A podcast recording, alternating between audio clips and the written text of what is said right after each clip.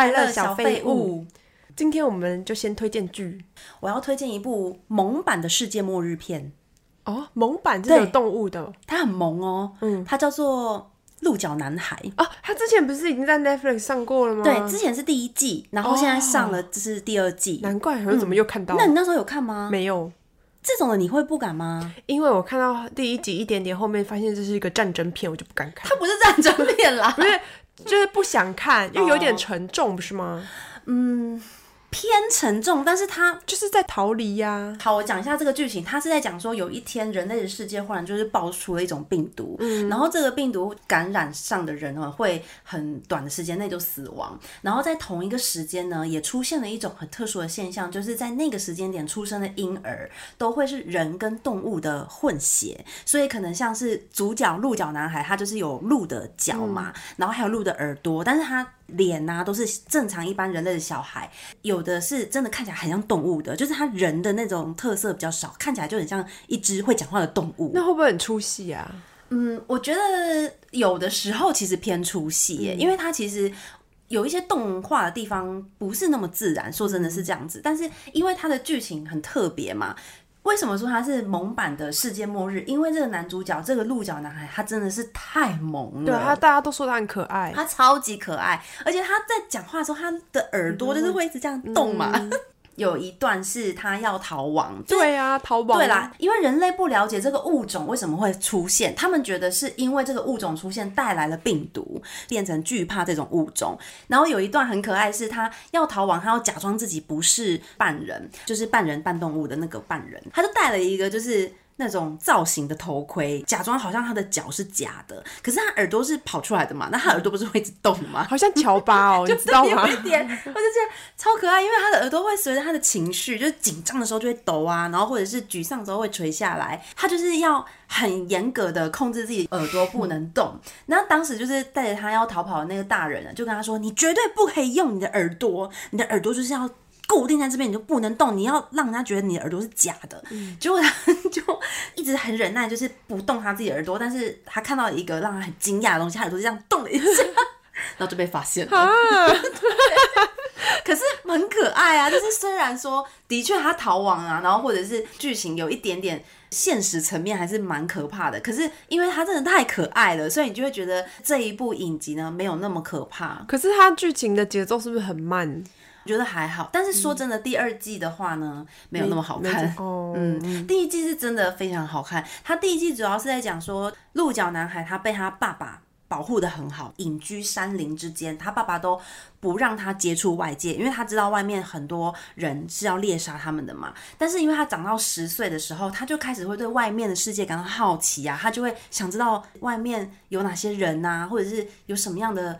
动物啊，好像迪士尼公主的。哎、欸，我跟你说，这个是 DC 改编的，DC 漫画改编，所以其实我觉得它有一点童话故事感，童话故事的感觉，而且它包括整个影集拍摄手法都是会有一个旁白在旁边讲故事的感觉，嗯，对。然后有一天，他爸爸就走了。因为一场意外，就他就只好靠自己勇闯外面的世界，这样。然后在这个路程中，就遇到一些愿意帮助他的人。哦，所以这个过程是开心明亮的吗？我觉得蛮有趣的诶，就是会有一些很可爱的桥段，但当然也会有遇到要猎杀半人的人。好恐怖，我不喜欢那种。你可以跳过 哦，真的吗？我又可以跳过了。因为他猎杀的那个过程不会让你觉得很血腥，但是他会让你知道说，哦，这一段他就是在演他们要猎杀这样子。哦，那我就跳过好了。那我就在前面第一集的时候把逃亡也都跳过，全部都跳过，因为我就停在那个地方想说啊，要逃亡好恐怖哦，他会被杀掉吗？然后我就想不要看好了，我就觉得压力太大。对，我觉得压力很大。第一季真的蛮好看的，因为它还有一个谜团是说不知道为什么那个病毒会来嘛。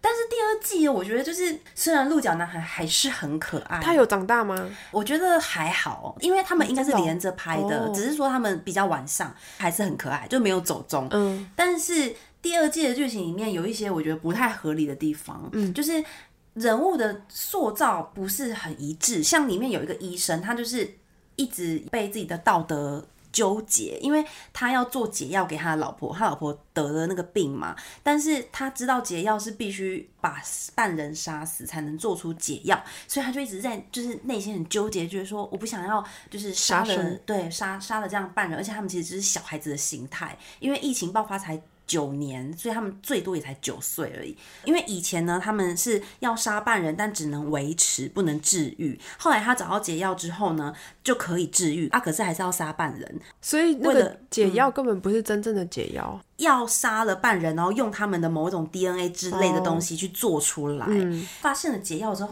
他就很开心，我找到解药了。但是我就不懂他在开心个屁，因为我就觉得你一开始纠结的事情是在于你不想要杀生，嗯，啊，你最后虽然找到解药，可是你还是得杀生，啊，你开心个屁啊，前后很不一致啦，嗯，有一点哎。然后医生老婆也飙飙的，哦，真的，哦，因为医生的老婆，他老婆不是生病吗？对，他老婆生病，可是他就是一直长期的被医生施打药物维持他的病情嘛，然后他也知道那个。药是要杀半人才能做出来的，然后他就一直呈现一种，比如说他看到医生手上有血，然后他就会说：“你不要碰我”，就是类似这样。然后，但是他还是会打药哦，你懂吗？然后或者是他看到半人小朋友他们画画，就知道说他们其实是就跟人类的小孩没什么不同。啊，这太可怜，我不能看之类。对。他会假装自己是好人，就拿食物给他们。但是当他知道医生要杀半人去做解药的时候，他也是欣然的接受那个药啊。所以我就觉得他不就很表吗？这太黑暗了。所以不是很喜欢第二季的人物塑造。我不能接受那种很天真的小朋友混杂在这种黑暗恶心的 大人当中。Oh, 我觉得这可能就是这个影集的终点，因为里面的小孩真的是超级天真的，无法接受。嗯，但是这部俗称萌版的末日片啦，嗯、喜欢。这种类型的影片，然后他又不会过于的血腥跟沉重，嗯、加上里面的男主角真的太可爱了。我知道我要去看一下那种。剪辑过后的，你知道那种，哦、可以。就是把小男孩的画面全部剪辑在一起的那种影片，因为他们通常都会把那种猎杀过程剪掉，因为那不是什么重点的。然后主题可能是鹿角男孩，小男孩有多萌，然后就看在里面一直耍萌，可以可以，然后都没有剧情，超可爱的哎，嗯。那换我推荐一部电影，嗯、是我在飞机上面看的，这部片名叫做《与你共舞》。那时候看他的简介，就说他是惠尼休斯顿的纪录片，我就想说哇，既然就是可以难得有这种传记类的，我就看一下。嗯、哦，看了以后我觉得好精彩哦。等一下，他是传记电影，所以是别人来演他。对，嗯嗯，里面很多精彩的地方是他会唱歌嘛，因为他唱歌非常好听，嗯、就是天籁。从他青少年，然后怎么会变成一个巨星的过程，他要演出来。我觉得歌声真的是超级好听，那个歌声是。惠妮休斯顿本人录的吗？应该是这个演员，我觉得很厉害，是他要对嘴，哦、他要对的很像他本人唱的声音，嗯、不然很难唱到这么好听啦。嗯、我觉得从他年轻的时候唱歌，你就会觉得他这个人很像就是一个行动音响，他的身体里面有一个山谷，嗯、他的声音是从很后面传出来的，嗯、然后什么歌他都可以唱的，的对，他什么都可以。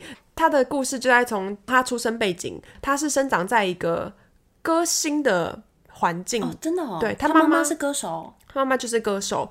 他从小就是帮他妈妈配音，然后也会在教会里面唱歌。哦、反正他就是从小有这些资源，再加上他有天赋，因为他妈妈唱歌很好听，然后他阿姨好像也是演艺圈的谁，嗯，很厉害这样子。他妈知道他有这个潜能，所以就推荐给一个超级。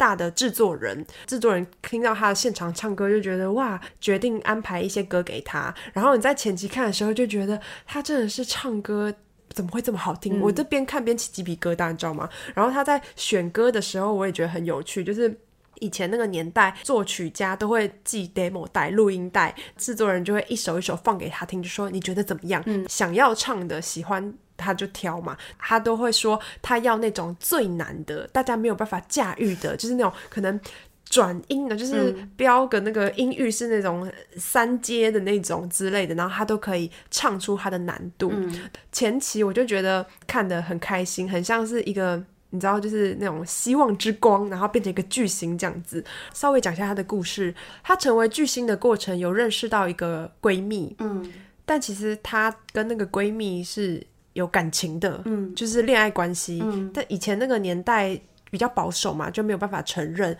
后来他又遇到了一个世纪大渣男，也是一个歌手，但没他这么红。然后他们就结婚了。结婚以后，那个老公本来就是一个毒虫，就带着他嗑药，哦，然后嗑到爆，所以他的事业到了一个巅峰，就是跟错人，然后就整个大下滑。对，然后我就觉得。就是很感慨，老天爷给他一个这么好的一手牌，嗯、结果他竟然就是打成这样，真的。嗯、我觉得我可以看完这个传记的其中一点，也是他没有做到太戏剧性。嗯，因为我之前有看另外一部，也是讲一个名人，我就看到一半呢，就没有把它看完。你觉得不够写实是是？没有，我觉得太。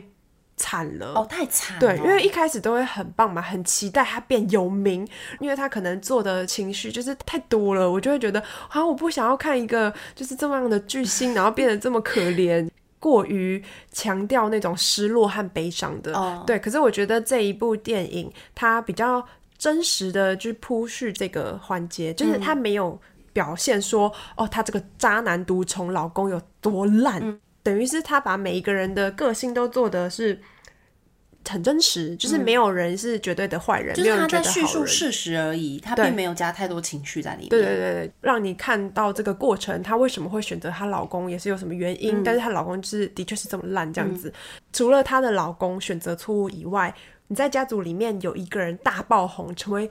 大明星，通常你的身边的家人都会放下自己的工作，然后跟着你一起工作，嗯、这是一个很常见的事情。像你看她那个闺蜜，她们一开始只是朋友，后来就变成她经纪人了，很像很容易哎。啊、然后妈妈也是，尤其是惠妮休斯顿的爸爸，一开始就是说哦，我帮你管钱，然后我是这个公司的老板。其实他爸就是用他赚的那些几百万的美金去。过爽爽自己的生活，嗯、什么买私人飞机啊，情妇啊，他爸也是因为有钱，然后就后来还娶了一个年轻小妹。哎、欸，我觉得很多这种例子，哎，像你看小甜甜布兰妮，真的哎，对不对？哎、欸，男人的控制欲很强。哎、欸，他从小简直是被他爸绑架，真的。而且他把他当成一个摇钱树，从小时候，因为他是童星嘛，嗯、就是小时候就在那边唱歌，嗯、然后很红，赚很多钱。对，等于是什么经纪约什么都他爸帮他谈的，我觉得钱他都没拿到，很恶心。对啊，惠妮休斯顿就是这样。他就拍出说，他一开始就是专心唱歌，就有一天才发现他的债务有点问题了。这么多个巡回演唱会，他的钱竟然就是要逼近负债。然后他回去找他爸，他爸就是用那种很强烈的父权，就跟他说：“你给我坐下，现在你要听我讲。”他爸就是还是一副自己是老板那种姿态，但是其实就是花尽他的钱，然后还最后还是跟他说。你再办一场巡回演唱会，事件很贱，对不对？我觉得通常这种都是恶人先告状的感觉，就是明明你都已经被发现你在做一些。勾当，嗯，把你的牌翻开来以后，你还不承认自己的错误，嗯、还坚持你就是要按照我的方式做，所以他们才可以在那个位置这么久。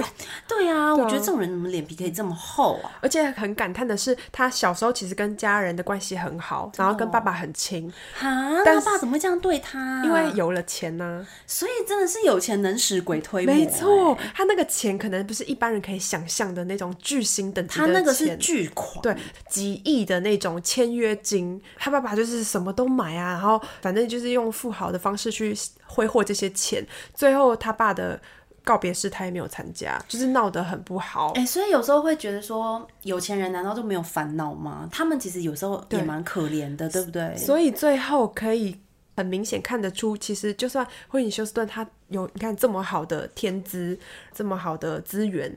但是他非常的不快乐，对，他要靠那些毒品来麻痹自己的痛苦。嗯，我们会觉得你为什么要这么做？就是你应该要向前看呐、啊，你要克服它。可是，一旦有了这样子的可以逃避的方式，感觉很难再东山再起。我，我觉得还有一个原因是。很多欧美的艺人啊，他们真的赚了非常多钱，然后他们会碰毒品。我觉得有很大一部分可能是他们的人生好像没有什么值得再努力了，因为他们已经达到了一个巅峰，哦、他们赚的、他们能做的，其实都差不多，就是已经是一个最高顶点了。可是如果你真的很喜欢唱歌的话，看你的重心。如果你真的很爱。唱歌这件事业这件事情，想要分享给别人听的话，你应该就不至于走到那条路。嗯，可是我在想啊，你再怎么喜欢这个东西，一旦这件事情是成为你身材的工具，嗯，甚至会被很多人拿来利用的时候，嗯，你还可以这么喜欢它吗？嗯，对，的确，因为它就是被大家利用了。对啊，所以其实那时候他开始嗑药，然后让他神志不清，而且他的声音整个就是变了，走下坡很惨。后来我有在网络上面看到一段他嗑药嘛，很严重，然后还有进乐戒所，但是他回来以后又想要复出之类的，但他没有准备好，可能就是因为欠债，嗯、他就又再开了世界巡回演唱会。有人就拍到的那个影片，你知道唱的声音有多可怕？我以为只是那种呃，可能唱不上去。他的声音很像《黑暗荣耀》被割喉咙的那个女生唱歌，很像杀鸡的声音。天哪！然后音域，他唱的他最有名的那首歌，他的音域整个就是降 key 降到不行，然后再加上那种啊这样子杀鸡声呢。现场很多粉丝就直接拍影片，就说这样子的演唱会不值得我花这个钱来看，现场离开，就都有上新闻的。听了那个，你才会知道说原来有这么惨，这么多。对啊，嗯、他曾经是个天籁。对啊，对啊。哎、欸，那他后来的人生怎么样？我觉得电影最后 ending 拍得很唯美，所以大家去看不会觉得很伤心。嗯。他很多桥段都是有点点到为止，然后要让你自己再去体会是这什么原因。嗯、像他其中有一个粉丝见到他的时候，就会给他一支笔要他签名，然后是在头跟尾那个男生都出现。最后的时候，笔给惠尼休斯顿，惠尼休斯顿犹豫了一下，但是他还是收了。结果就拍到那个男生转身就把惠尼休斯顿给他的钞票收好，然后把签名丢掉，意思就是说。这个男生就是有在卖毒品给他啦，oh. 对啊，但是他拍的很隐晦，就是你要很仔细观察，然后才会发现的。或者就是他曾经想要好几次振作，但是最后他可能还是没有克服掉，对。然后影片最后就是他回忆着过去这样子。现实生活中的他现在是怎样啊？就过世啦，检查是太多药物混合，嗯，但是。不知道里面是不是嗯有掺杂毒品啦，反正就是很复杂的那个药物情况。我觉得他是真的后面想要复出，但是他已经依赖那个毒品太久了，可能他再遇到有这种接触的机会，还是很难抗拒。我觉得很唏嘘哎。对啊。嗯，而且我觉得最惨的是，她那时候要跟她的渣男老公要结婚的时候，她老公 直接跟她说：“啊，太好了，你答应我的求婚，但是我必须要跟你坦诚一件事情，我让我前女友怀孕了。”然后这样子的情况，她还会答应要？他是不是很缺爱啊？对，因为他爸妈关系就不是很好，所以他是很想要有一个完整自己的家。对，所以他才觉得说：“哦，有人跟我求婚，那我就赶快答应。”各位的女性千万不要，嗯，我觉得很难这么傻。事业有成的女人好像通常恋爱就是会比较没有考虑这么多。哎、欸，没有，我觉得不一定啊。我觉得是她可能没有在家庭这一块得到满足，她、哦、就会很希望靠自己的力量很快的拥有自己的家庭。可是通常就是如果你遇到一个不适合自己的人，你有可能会被这样的欲望给蒙蔽。对。因为太想要有自己的家了，你就没有很理智的判断。对，然后他想要一个家嘛，所以他们就生了一个女儿哦。他生下来以后，他就说：“我一定要好好爱她。”可是他又一直嗑药。我觉得他女儿在这个成长过程也是很惨、很痛苦。后来他女儿就是也走了。对啊，啊，所以你看，我觉得好唏嘘哦。对啊，而且是在他过世的之后。很快就走了。其实就是明明他有，他真的是有一手好牌哎。对啊，他还可以过那种世界上可能零点一趴金字塔顶端的人的生活。对啊，嗯。我看完这部电影以后回来就是狂听他的历届名曲哎，虽然他离我们是很有一点遥远的时代，但是你一定都听过。对啊，他还有一个创举，就是他被邀请在一个世界杯，就是唱国歌。他是唯一一个唱国歌的那首歌变成单曲发行哦，超屌，因为太好听。他唱的那首国歌就是所有人都起鸡皮疙瘩，然后很多人感动落泪。而且我觉得很有趣的是，他们伴奏的人因为要配合他的歌唱方式和声线，他们会让那个拍子再多一拍，欸。好有趣、喔！为什么？就是因为他不是很 R&B 吗？他都转音即兴发挥。对，他就是说会说哦，给他四拍，再多一拍，让他有更多的发挥、嗯，让他可以就是转音啊，或是什么什么的。嗯、我觉得喜欢音乐的人看这部电影会很感动。嗯，推荐给大家。对，我们这一集要来聊一下，因为之前一嫂陪我去参加一个三铁比赛嘛，去年，然后我今年又去了，因为我去年呢是参加个人的比赛。嗯今年我本来是要跟我的朋友就是比接力，我我觉得大家应该不是很知道三铁比赛在比什么，对不对？对啊。那我问你，如果你不认识我，你会觉得是哪三项？我想说应该有丢那个铅吧。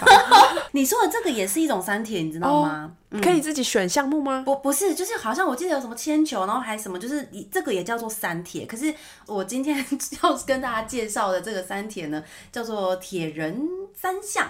哦，对，所以三铁并不是它的完整名字。对，应该是铁人三项啊，嗯、会比较精确一点。嗯，它最主要是有三个运动组合的，第一个是游泳嘛，然后第二个是骑单车，第三个是跑步这样子。它有标准距离，就是我比的比较短的。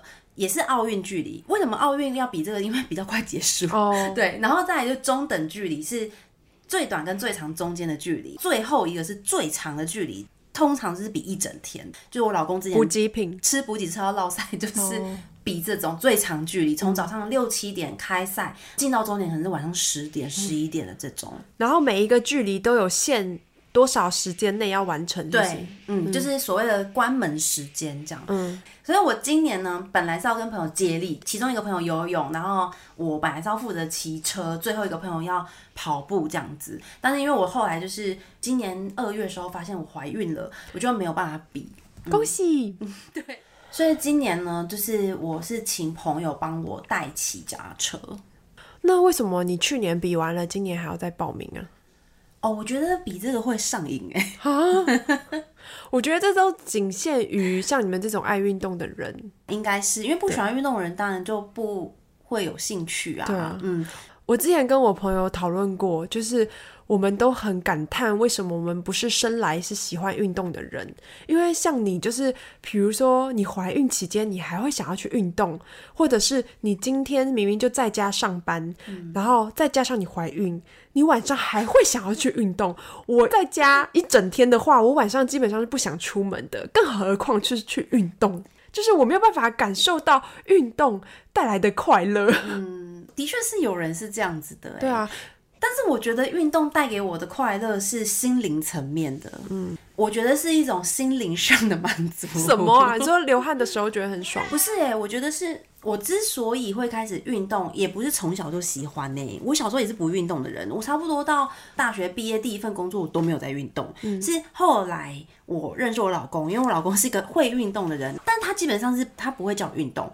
其实我的第一场路跑，我开始跑步是因为我要结婚，我要穿婚纱，嗯，我想要减肥，嗯，因为节食的减肥是没有用的，因为你节食就是在饿肚子嘛，那你。不可能一辈子都饿肚子，你势必会有一个 moment 回到一个正常的，嗯、就是至少你有饱足感的时刻。嗯、但等到你恢复正常饮食的时候，如果你没有持续的运动，你的体重马上就回来了。那你前面为什么要这么痛苦两三个月呢？就是可能要为了要穿得下婚纱之类的。对，可能就是一个短期目标。嗯、可是因为我那时候不想要它是一个昙花一现的体重，嗯、我想要它是一个维持的，我就想说那我就去跑步，就跑一跑发现。我以前觉得我自己做不到的事情，我竟然做得到哎，然后就对自己非常的有自信。哎、嗯欸，我后来去上了私人教练以后，我才发现原来跑步并不是只是跑哎，什么意思？就是你因为上过私教，教练会告诉你说你要用的是。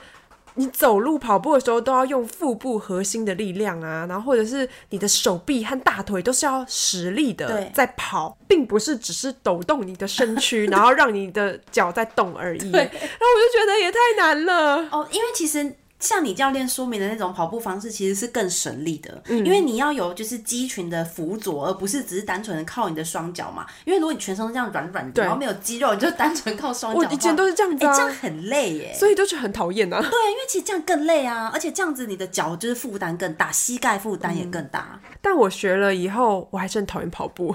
可能就不喜欢那种流汗的感觉吧，嗯、是不是？对，因为像我，我也觉得我是喜欢流汗啦，因为我觉得流汗以后会觉得自己好像更健康。哎、欸，不过的确有在运动，会觉得身体比较轻一点。会，我觉得真的差很多，嗯、因为我不是二月发现自己怀孕嘛，所以我其实中间前期不稳定的时候，我都不敢运动，就是有停。嗯但我真的会觉得那一段时间呢，身体很沉重吗？而且反而比较没精神呢。哦，就是我觉得固定持续的运动，头脑会比较清楚，然后也真的会比较轻盈，有差。所以我头脑常不清楚。还有，我觉得有一个运动带来的最明显的好处是，其实我以前也是属于过敏性的鼻炎吗？就是会很常流鼻涕。刚、嗯、开始跑步的时候，我只要一跑，我就开始狂流鼻水，就是我不知道是因为血液循环还是什么的，就我就会对我都会一边跑一边擤鼻涕耶。就是我一定出门要带面纸。但是我后来就是跑了一段时间，好像半年左右吧，持续跑半年，持续持续，一周几次？可能两到三次，一定对。Oh my god！可是我跟你说，很神奇的是，半年以后我就不用带卫生纸跑步了，欸。我不行，做不到。你可以就是不用参考这个方式，但是我觉得这是运动给我带来非常有明显的一个好处，嗯，就我自己也很惊讶的。嗯，一定要半年以上才会有效吧？我觉得可能每个人不一样，搞不好有人要更久。我也曾经小时候就是大概有嗯接近半年吧，每天早上都去游泳啊。哎、欸，游泳是很棒的运动哎，但每天吗？鼻子过敏还是一样啊。可是我跟你说，游泳有一个可能性是你对氯气过敏哦。Oh. 因为像我之前在练三铁的时候，就是也都会每个礼拜固定会去游泳池。我对氯气过敏超级严重，怎样？我都会一边游一边喷鼻涕，你知道吗？游泳池一定会加氯，氯就是消毒，对，就是消毒。我对那个过敏反应很激烈，所以我常常就是游完之后，我停下来，然后教练可能要跟我们说明的时候，我就会开始擤鼻涕，然后鼻水就这样流下来。那你要怎么擤？就直接，我就只好在岸边，就是擤到手上的水喷掉。啊，不然怎么办？对啊，我也是这样子。我所以我觉得你有可能是对氯气过敏啊。哦，所以你会接触三铁是因为你老公的关系？对，我这一集该不会就是在闪吧？没有，没有什么要讲到他。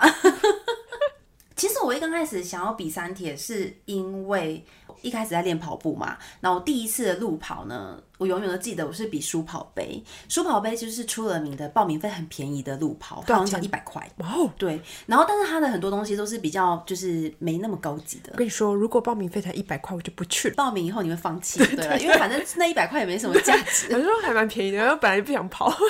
我那时候就是跑那书跑杯，是我人生第一次路跑，从来没有经验，而且我老公也是一个不会跟我分享这种事的人，所以我对路跑有一个幻想，就是因为看到很多人会分享奖牌啊，然后或者是很多周边商品、毛巾啊、袋子什么，我就觉得完赛的时候我会拿到这些东西，很认真的准备这个书跑杯，而且我记得书跑杯要跑上一个桥哦，就是好像什么新生高架之类，就是那一段我跑得超级痛苦。跑进终点时刻，我想说我要有奖牌了，就他给我一张纸哎，嗯，而且那张纸是印一个书跑的人的那个图像，哦、然后其他全部都空白，嗯，就是我的名字，然后我的成绩跟所有的资讯都空白，你要自己填，我要自己填呢，然后我就傻眼。哎，奖牌应该是前一两名才有奖牌，没有没有，如果你是报名，就是可能报名费比较贵的路跑。他一定会有一个完赛的奖牌，然后名次的话，他是会给你奖杯哦，或者是有些比赛会有奖金，嗯，对。但我那时候很失望，你能想象你跑得要死要活就进终点，他给你一张白纸吗？所以你现在在 diss 书跑吗？没有啦，拒买书跑。他的报名费很便宜，所以其实是我没有经验。嗯，我就想说，我一定要参加一个有奖牌的路跑，所以我就继续跑，就继续练，嗯。后来跑了。两次的半马，我后来就觉得我都已经跑两次了，那我要突破我自己，我是不是要跑一个全马呢？全马是多长？四十二 K。我老公就说他觉得全马是另外一个境界，他觉得我做不到，嗯，因为他觉得太长了。所以你被激了吗？他就是一直 diss 我。对啊，所以你是不是被激成功了？因为他跟我说全马多困难，嗯，我就觉得好吧，那。哦，你放，你我还可以干嘛？嗯，我就说，那我还可以做什么？他说，那不然你去比三铁。哦，三铁比全马容易吗？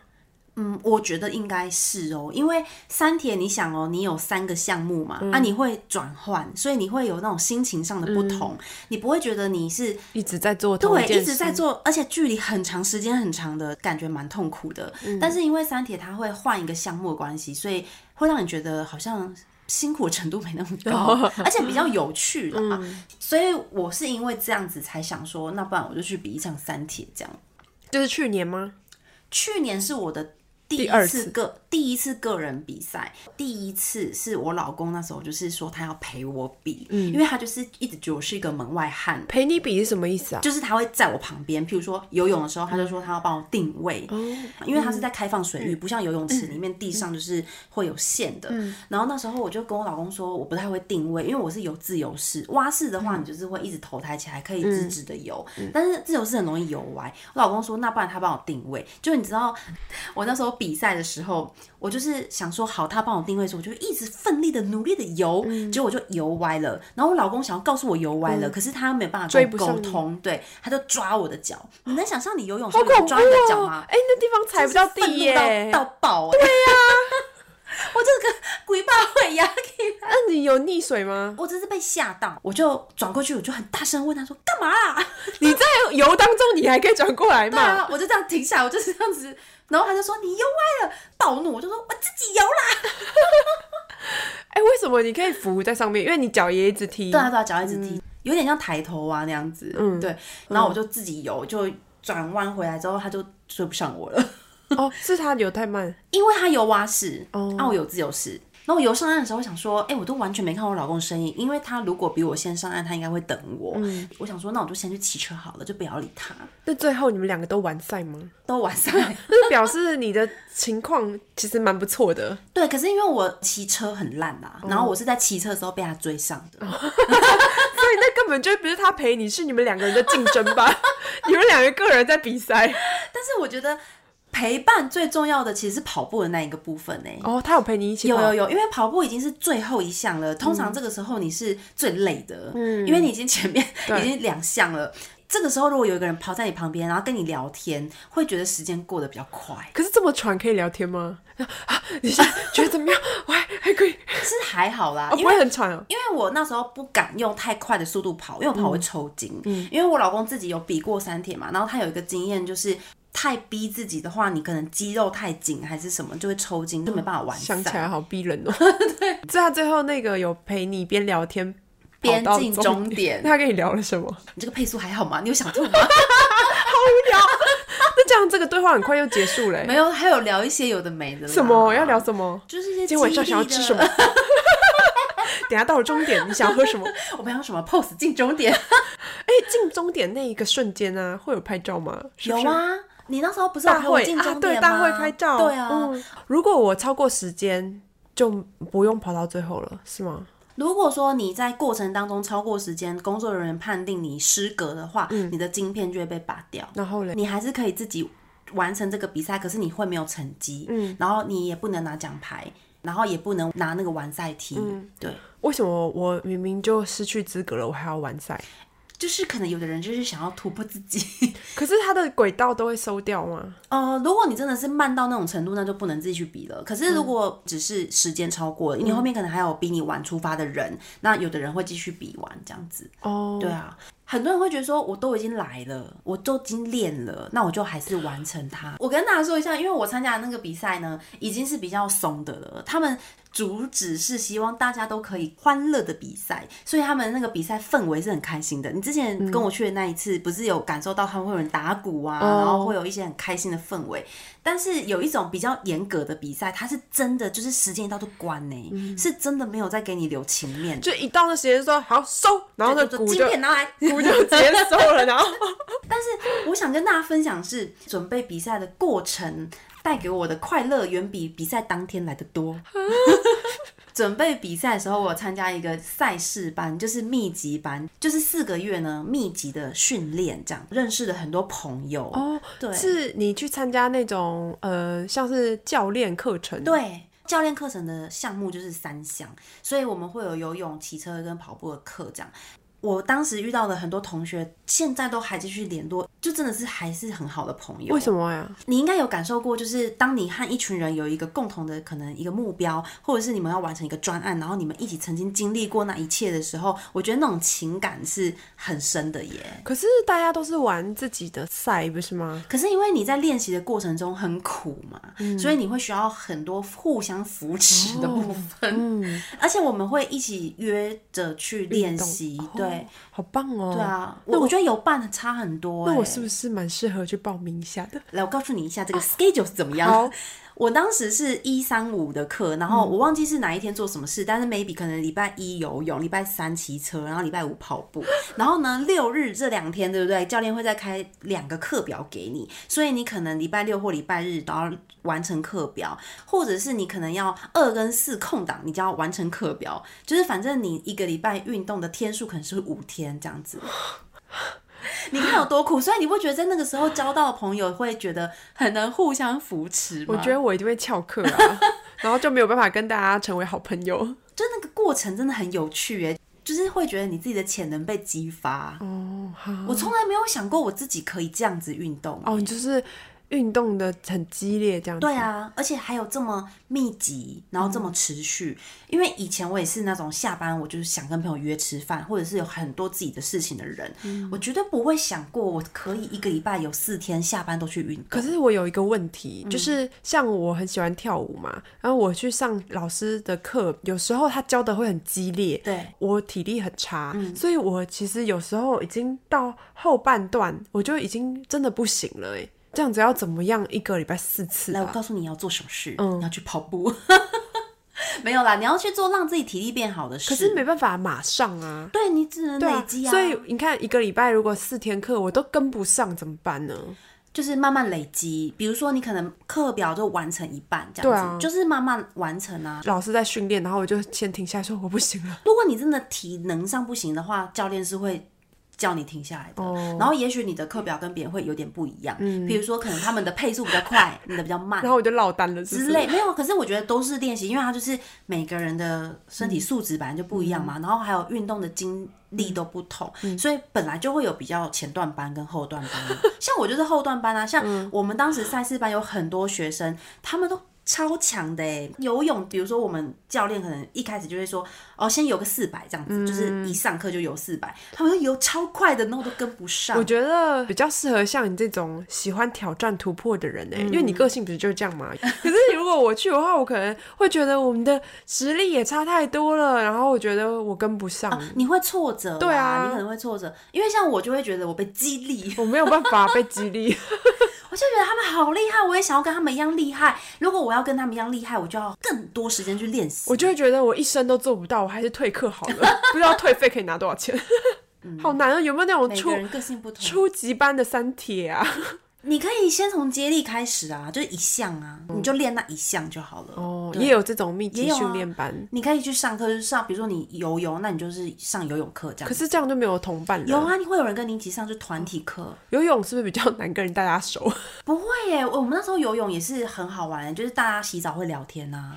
洗澡会聊天，你说隔着门哦、喔？对啊，对啊，因为就是一起上课，然后一起下课嘛，会一起抱怨教练啊，然后一起开玩笑啊。就是我们可能课表真的很累、很辛苦的时候，游不完，嗯、或者是游的很喘，教练又一直逼你的时候，我们就会一起集体抱怨。还是你们那班刚好特别，大家很健谈。或是运动的人都比较健谈，你觉得呢？我觉得是有共同目标哦。对，我觉得大家有一样的目标，都是希望自己可以变得更强，所以就是会是变得更强，而不是说今年三月我要去比三铁。就是在比如说像我已经有之前的成绩，那有的同学可能会想要突破自己的成绩，这样子。对，嗯、是为了那个比赛去练习没有错，但是有的人会想要追求更好的速度。哦，对啊，运、嗯、动以后才发现说。我以前还觉得自己是一个很没有办法达成目标的人，你怎么会有这种误会呢？因为以前的确很废啊，还好吧。比如说，像以前我还没有在认真的跑步的时候，也曾经跟朋友一起想过说，哎、欸，我们来运动一下好了。通常都是跑个一两个礼拜就结束哦，对啊，就不会持续，没办法持续。对啊，嗯、所以我就会觉得说啊，我就是一个想要运动也没办法持续的人。真的经历这一切之后，才发现。真的每一个人的潜能都是可以被激发的。哎，所以你意思就是说，你参加了那个训练课之后，你是可以一个人持续运动的？对，为什么啊？就是你就是真的喜欢上这件事情了，嗯、然后再来就是很有成就感。比如说，我可能会给自己目标是，我这个礼拜想要跑三天，那我就会排时间嘛，我会先想好我可以哪一天去跑。那然后我真的有去做的话，我就会觉得很有成就感。你是真的喜欢运动哎、欸？对，我很喜欢。嗯。要怎么让不喜欢的人喜欢上？没有啊，就像你喜欢跳舞，你就去维持这件事情，你不用逼自己去喜欢一件你本来就不喜欢的事。哦，可是不需要做的话，可能还是不会去跳。跑步我也不需要啊，但是你喜欢，你就会想去做啊。嗯嗯，对。可是我觉得，也许譬如说，可能你上课地方太远，嗯、或者说可能交通通勤对你来说太麻烦，哦、这种可能就会对把你的火浇熄，没有错。嗯、所以我觉得运动最重要的是。要选一个方便的地方，哦嗯、譬如说可能离你上班的地方近，你下班很快就可以去，或者是离家近啊，你结束可以马上回到家，这种的才可以持续。不要勉强自己去上什么那种哦，这个地方感觉好像很有名哦，对，对但是它离我家要四十分钟的车程，嗯、你这样子你就没有办法持续，因为太累了。哎、欸，我想到我之前有一个工作啊，它在一个大楼里面，然后它里面是有很多小公司的，嗯、你知道吗？然后共用那种交易厅那样子，那一个。地方的楼上就是健身房哦，真的，对，这样很方便啊，就一下班都可以去啦。那时候我就看到很多人是在那边工作，就直接下班去运动，很多这样子的。对，我觉得很棒哎，我觉得这样很好，你就没有办法有借口逃避说啊，我今天好累，太远了。而且在同一个建筑物里面下雨，你还是可以去的。对，同一个建筑物真的超棒的哎。对啊，如果大家选工作公司的话，这个也可以列入考虑哎。对啊，如果你想要培养运动习惯。你就选一个就是方便附近就可以让你运动的地方的，真的工作环境。嗯，我之前去日本有见朋友嘛，然后有一个女生，她跟我一样就是慵懒的金牛座，她就跟我分享说，她已经去私人教练持续运动两年了。哇哦，很久哎。对啊，然后我就问她怎么做到的嘛，她就说一开始是疫情，他们就在家上班嘛，她就突然变很胖，发现哦真的太胖不行的时候，她就她就开始。减肥，但是是那种不吃饭，因为他平常没有在运动。嗯，然后你知道我们这个年纪如果不吃饭，然后这样子急速瘦下来的话，就会显得很老。嗯，然后就是很没有胶原蛋白之类。然后他就觉得说，哎、欸，真的不行，体力也变不好。他就去报那种私教课程，报了以后发现那种很弹性的时间啊，比如说你可以选时间，然后呃，你如果今天要请假，你可以来补课这种。他就会一直请假，嗯，所以他逼自己选那种不能改的。对，所以他后来就选那种固定时间时段，也不能退费。然后他就说，他就这样持续了两年。哇，是不是？他就说，那你不觉得他自己本身一定也累积了成就感？因为他发现他做得到啊。嗯，他就说，他发现他一定要运动维持健康嘛，而且他必须要用这种方式才可以让自己能够不偷懒。他就是找对方法。嗯，我就觉得。我也是，就是这种懒散的人。你就是要属于去上那种缴了钱但是不能补课的，你就会觉得不去很可惜。对，你就会逼自己去。嗯，我、嗯、所以，我之前报那个跳舞课，就是不能退费，不能改时间。嗯，我觉得还有一个可以参考的方式，是因为我开始跑步不久之后，我就买了一只手表，就是可以记跑的距离，然后还有时间这些的数据，它都会留下来。然后你可以从那个 app 上面可以看得到。我觉得。因为有这些数据累积了一段时间之后，你会觉得你不想中断。嗯，譬如说，可能我已经跑了三个月，我这三个月我都有数据，我就不想要停了。我觉得那是一种，就是怎么说，自我肯定的东西嘛。就是你会希望说，哦，我可以维持这样。我觉得如果你都没有这些数字，你可能会。好像很轻易的可以中断，嗯、好像就觉得也没关系啊，无所谓这样子，因为它不是一个量化的东西。嗯，对，我觉得这是一个方法啦。如果想要维持的话，可以参考一下。嗯，的确有看到数字，会觉得好像比较有实际的感觉，就会觉得很开心啊。就每个月看到自己有累积跑几公里这样子，就会觉得嗯很开心。然后如果这个月零，我就觉得哈。就是什么不行？你就是一个数字取向的女 人。我之前疫情的时候就领了几个月就变胖了。哦，那这样是不是很可怕？千万不要运动，一动了以后再停下来就回不去了。可是运动真的很好哎、欸，我觉得每一个人都要培养自己喜欢的运动习惯，就不要勉强自己去喜欢。自己讨厌的，因为我骑车很烂嘛。嗯、你陪我去比的那一次，我是自己个人骑。我骑车，我真的是上坡我都觉得很想死，觉得我下来用牵的还比较快，然后就一直有人跟我加油，哦、就是人家骑过去，我觉得我可能看起来很痛苦之类的，然后就一直有人说加油，再一下就到了。好暖、哦！我跟你说，他们都在说谎，你知道吗？就是说什么前面是下坡，前面顺风，然后就看到前面有个大上坡，那个。桥，我想说 是想骗谁？就是善意的谎言。对，就是善意的谎言。然后跑步的时候，因为那一年很热，去年你记得吗？就是超级爆热，嗯，所以当地居民都很热情，然后很多人会出来拿那个撒花的水洒在你们身上，喷喷选手。哦、当时觉得这是上天降下来的甘霖，我好想要去当那些居民哦，所以一直喷水。感觉这个过程蛮暖的。对啊，那我去年陪你一起跑到终点的时候，你看到我的那瞬间，心里想着是什么？我就想说，天哪，他没有迷路，他实现诺言了，什么意思？我不是去就是要为了陪你去吗？我本来想说你会不会睡过头之类的，oh. 我没办法联络你嘛，然后我又没办法 cue 你说我在哪里，嗯、我就想说你会不会找不到我，或者是你会不会就是觉得很累呢？就想说那还是不要来好了，怎么可能？排除以上几点，比较可能是找不到，然后、哦、对，有可能找不到，醒不来或什么的，是不可能的。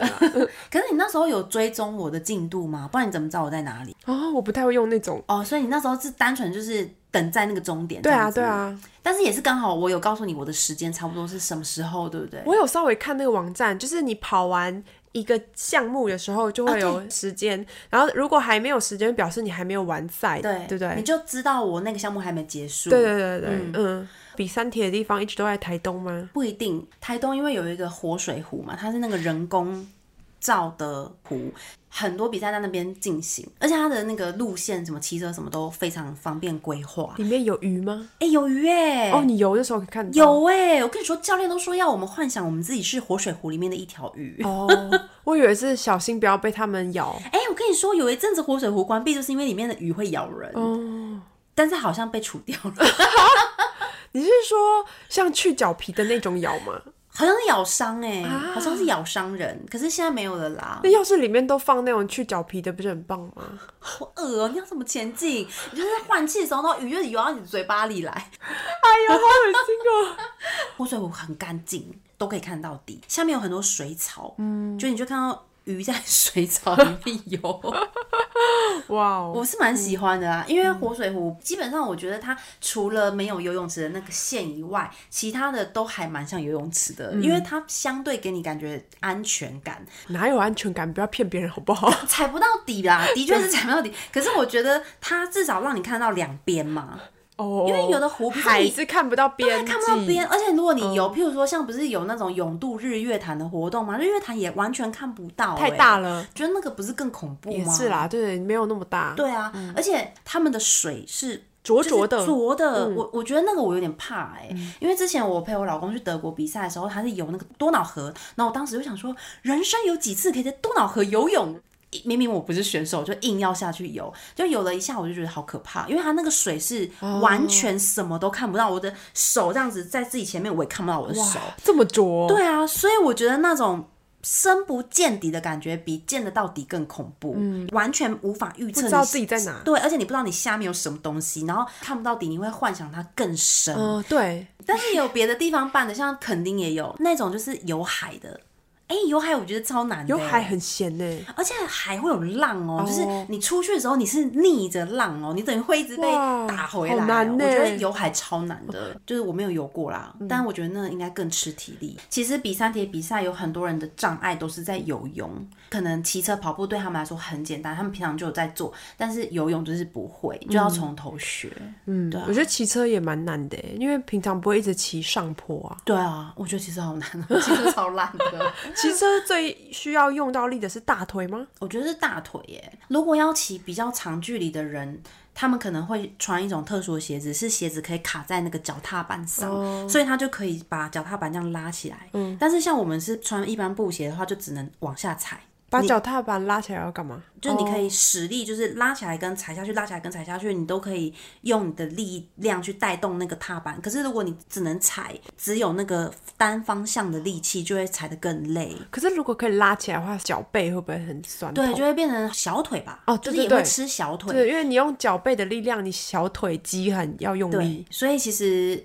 比较厉害一点的人才会穿那样子高级的鞋子，因为我是个人是没有，而且我骑的距离很短啦。嗯、如果骑很长的话，还会有那种休息把，你知道吗？我觉得那很帅哎。公路车一般我们就是两边抓着骑，对不对？然后休息把是在正中间有两只长长的，嗯、然后他们就会这样趴着休息，嗯、因为你是骑太远了，你手一直撑着会很酸。哦、那脚继续动，很脚就是，不然说电动的，然后这样子。不是啊，因为有些人不是哦，脚不用动，他会往前吗？脚踏车的时候，对啊，很快的时候啊。哦，我跟你说，真的厉害的人，他们会把那个档打到最重，嗯、然后下坡还是狂踩，嗯、因为他们就是要那个速度，我就是下坡我都滑的，嗯、因为对啊太快我不敢，就是控制不了那个脚踏车的速度。嗯、其实我觉得我是对于速度有点恐惧，嗯，可能是因为以前滑雪有可怕的阴影哦，有摔过，嗯，就是摔得很惨，好可怕哦。你有滑雪过吗？没有。我觉得你下次试试看，你一定要请教练，但是要不然会有阴影。对啊，听说大家都会摔得很惨，很惨。我还听过送医院的，对啊，嗯，直接就是说第一次就送医院，直升机，那这辈子就不用再滑了，那一定怕到爆，对啊，一定阴影一辈子，嗯，真的太恐怖。所以那个滑雪的速度感跟脚踏车速度感我都蛮怕的，嗯。既然你对脚踏车这么恐惧的话，推荐你看一下《飙速宅男》。哎，我老公也在看这个，他说很好看。最近吗？前阵子看完了。哦，还有好像三四季吧。对，好像是。一起看一下，蛮励志的。你之前推荐我看那个《强风吹拂》，我就很喜欢。哦，对，你看你把所有铁人三项都都看一下。游泳的有什么？跑步。我发觉以后再告诉你。好，那就介绍给大家这个运动。如果有兴趣，但是觉得很困难的话，可以从接力开始下手，分享给喜欢运动的你。那我们今天分享到这边，喜欢我们的节目，欢迎到 Apple Podcast 下面留言，或是到我的 YouTube 频道留言，给我们五颗星评价。那我们下次再见，拜拜。拜拜。